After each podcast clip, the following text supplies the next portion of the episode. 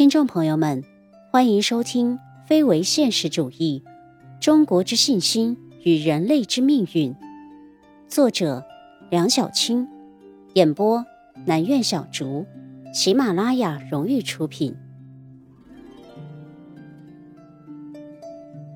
六、仁爱思想的现代社会再造。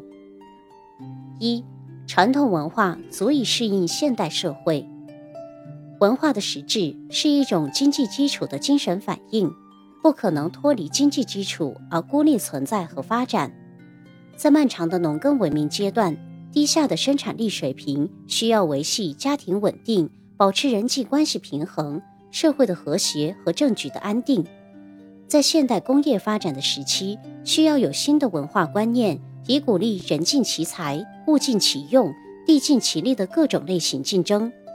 在高度发达的后工业社会，当物质的欲求不再是社会主要矛盾时，人与人、人与自然和谐相处的价值观又成为人们追逐的目标。二十世纪五十年代以来，由于充分利用了传统东方文化中的集体主义精神，守纪律、重权威、讲和谐、重教育等观念，使传统文化与现代市场经济得以有机结合。极大地推动了日本和亚洲四小龙的突飞猛进发展，由此引发了新一轮儒家文化与现代化的世界性大讨论。其中两点尤其重要：其一，高度发达的西方市场经济国家所产生的一系列社会问题，西方文化难有作为；医治西方病必须东方药。其二，东方文化所倡导的一些精神，有助于发展中国家。依靠集体和国家的力量，快速走上组织化程度比较高的市场经济道路，显示出比西方文化更强的生命力。当然，也不能简单的把日本与亚洲四小龙的经济振兴完全归因为儒家文化基础上的现代化。必须明白，这些国家和地区接受中国儒家文化影响有一千多年，但并没有从中诞生现代化。只是在十九世纪中叶以后，当西学进入东亚，与包括儒家文化在内的当地传统文化相结合，才启动并推动了这一区域的现代化进程。二、儒家仁爱传统的再造和新生。其实早在一九一九年，梁启超就在《欧游新引录》中说：“大海对岸那边有好几万万人，愁着物质文明破产，哀哀欲绝地喊救命。”等着你来超拨它，原因无非是整个西方在进入工业化以后，集体舍利就义，唯利是图。如何救命呢？围绕仁义利三个核心概念，回归人之所以为人的终极话题。孟子“出入相友，守望相助，疾病相扶持，则百姓倾慕”的大同社会愿景，不仅可对症疗治欧美社会，同样令深陷城乡二元矛盾的国人期待。经过四十年改革开放的重商主义，国人在累积大量财富的同时，却成了精神上的流浪儿。我几十年如一日的努力工作，却不知道魂归何处，不知道是社会出了问题，还是工业化的必然结果，还是自己跟不上形势发展。总之，真是百思不得其解。儒家文化可以归纳为仁、义、礼、智、信、忠、孝。悌、忍等九字，其中官方儒学主要强调仁、礼、忠、智，而世俗儒学则更为强调孝、义、信、悌、忍，由此形成了一系列处理人际关系的忠顺孝悌、仁爱互助、克勤克俭、因循守旧、礼让安分等等。因此，传统文化的现代化改造既不能全盘西化。也不能全盘承袭，而必须是传统文化与西方思想在相互影响、相互渗透、相互融汇的再造与新生历程。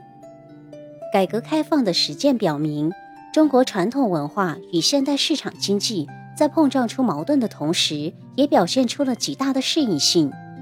对照日本与亚洲四小龙等的实践，正是源于集体主义精神，极度重视科学教育。努力提高国民素质，并在此基础上，通过大力发展开放型经济，逐步实现政治民主等，才逐步实现了国家与地区的工业化发展与现代化改造。原文献提出了七统一的未来理想文化模式：等级差别与竞争公平的统一，集体主义与个人主义的统一，民族主义与世界主义的统一，经济人与社会人的统一，家庭和谐与社会主导的统一，法律与道德的统一，优秀传统文化与现代精神文明的统一。三。全新经济理论五大观点探讨。二零二零年十二月二十四日，国家教材委员会办公室关于开展首批中国经济学教材申报工作的通知发布，明确要求要突破用原有理论解释中国经济问题或原有课程加中国案例数据的编写形式，为构建中国经济学教材体系奠定坚实理论基础。这里结合东方经济学引论的前期铺垫，下称引论，简述教材编写的五大注意事项。其一，教材编写必须以中学为根本。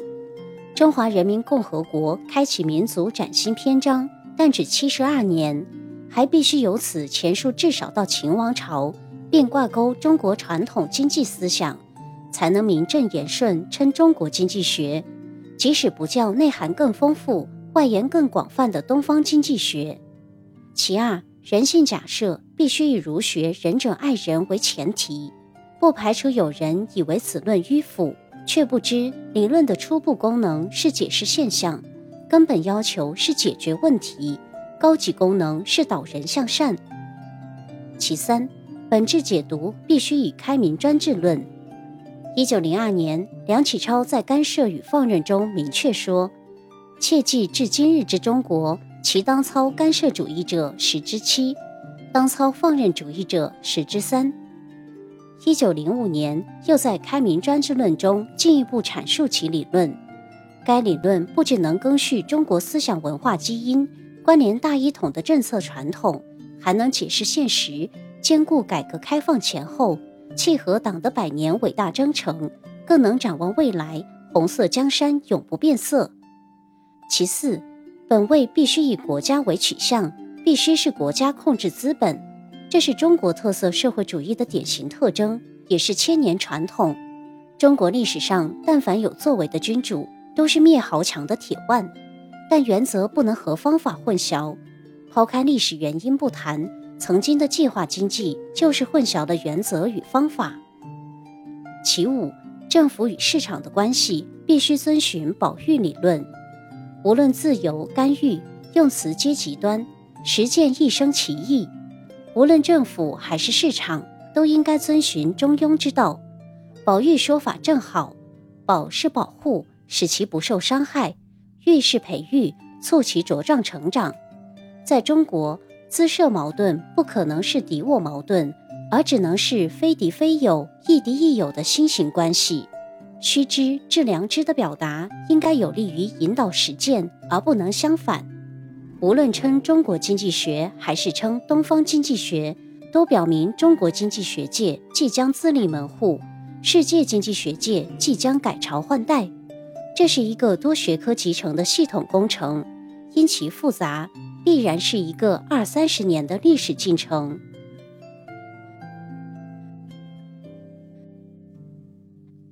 今天的播讲就到这里，感谢大家的收听，我们下期再见。